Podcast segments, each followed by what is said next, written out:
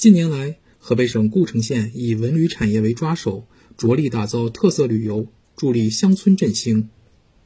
暑假期间，故城县董学村迎来众多游客，尽享乡村古风古韵。游客朱国涛说：“暑假要结束了，听说咱们董学院建的挺好，呃，领着孩子来体会一下咱们的历史文化。”董学村是故城县打造的董仲舒文化主题研学旅游村，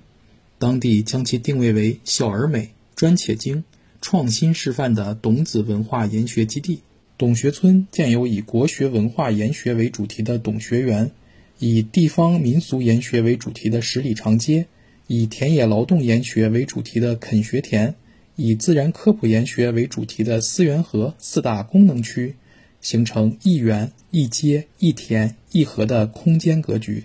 二零二二年以来，董学村有百余人在董学园实现就业，接待游客近十万人，村民人均收入超过三万元。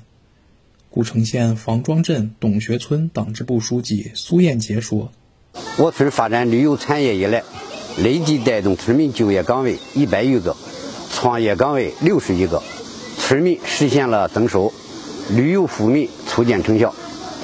截至目前，故城县已先后打造董学村、后响沟村、大曹庄村、龙凤店村、银里村等三十多个旅游重点村。带动一千二百多人就业。新华社记者张硕，河北石家庄报道。